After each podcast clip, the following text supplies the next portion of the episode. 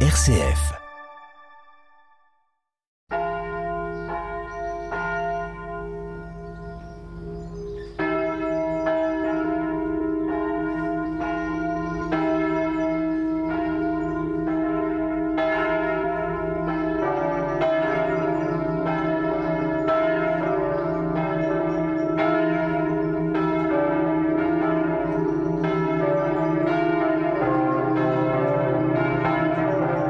Sommes le dimanche 10 septembre, c'est le 23e dimanche du temps ordinaire de l'année A.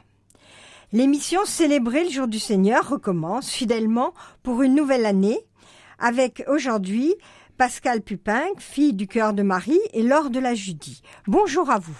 Bonjour Laure et bonjour à tous nos auditeurs.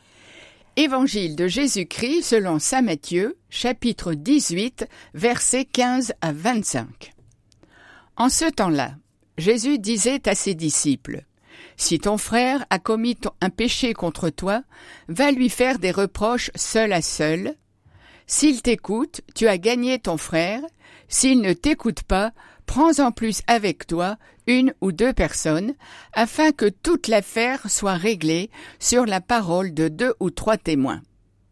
S'il refuse de les écouter, dis-le à l'assemblée de l'Église. S'il refuse encore d'écouter l'Église, considère-le comme un païen et un publicain. Amen, je vous le dis. Tout ce que vous aurez lié sur la terre sera lié dans le ciel, et tout ce que vous aurez délié sur la terre sera délié dans le ciel. Et pareillement, Amen, je vous le dis, si deux d'entre vous sur la terre se mettent d'accord pour demander quoi que ce soit, ils l'obtiendront de mon Père qui est aux cieux.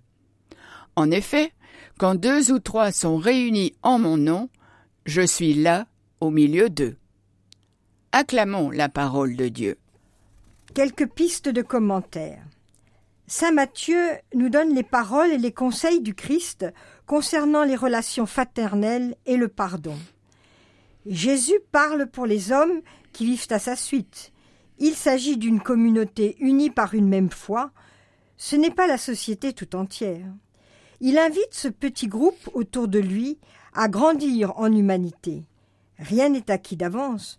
Ce n'est pas parce que les disciples ont la chance de vivre avec le Christ et à la lumière directe de son enseignement et de son exemple qu'il n'y a pas entre eux des frottements.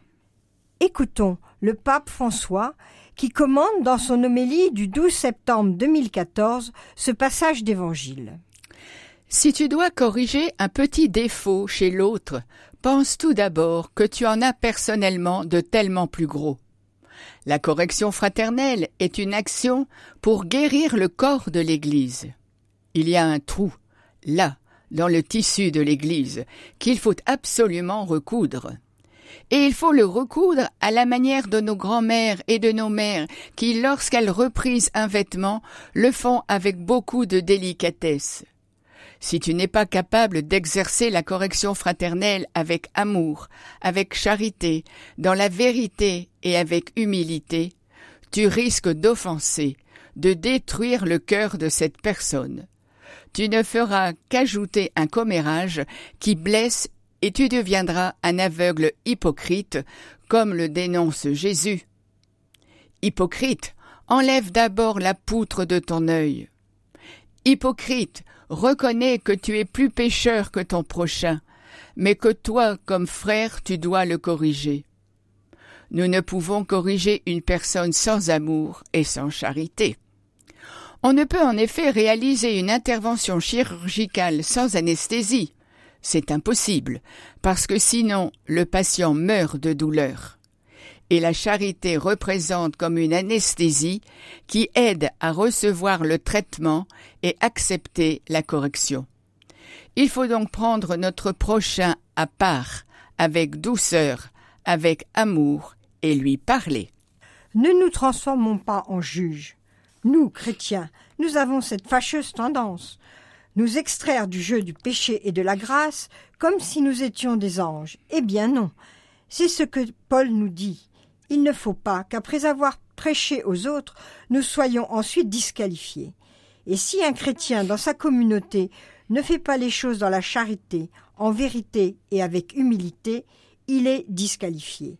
Il est tout sauf un chrétien mature. Prions donc afin que le Seigneur nous aide à exercer ce service fraternel si beau, mais si douloureux, d'aider nos frères et nos sœurs à devenir meilleurs, et qu'il nous aide à le faire toujours avec charité, en vérité et avec humilité. Par la prière universelle, prions pour que les dirigeants politiques des pays engagés dans la guerre aient le souci du bien de leur peuple, de la paix retrouvée et de la vie à reconstruire. Prions le Seigneur. Pour les élèves et les étudiants, que leur nouvelle année scolaire leur apporte la joie de rencontres nouvelles et d'apprentissages enrichissants. Prions le Seigneur.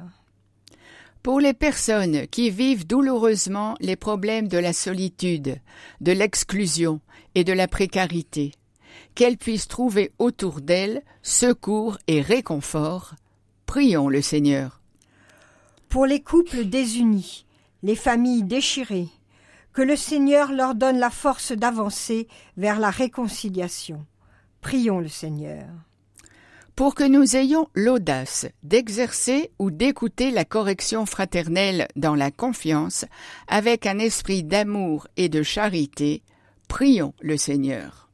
Notre Père qui es aux cieux, que ton nom soit sanctifié, que ton règne vienne, que ta volonté soit faite sur la terre comme au ciel. Donne-nous aujourd'hui notre pain de ce jour. Pardonne-nous nos offenses, comme nous pardonnons aussi à ceux qui nous ont offensés, et ne nous laisse pas entrer en tentation, mais délivre-nous du mal. Car c'est à toi qu'appartiennent le règne, la puissance et la gloire pour les siècles des siècles. Amen. Nous vous proposons d'écouter et de prier avec l'hymne de l'année de la miséricorde.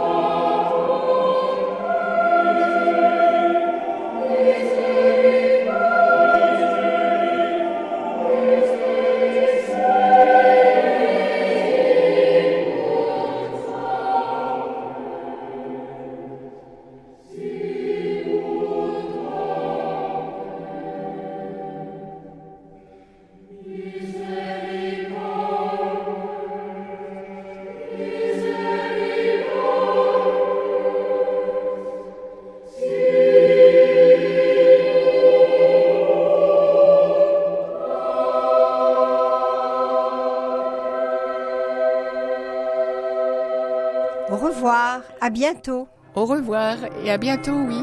Bon dimanche.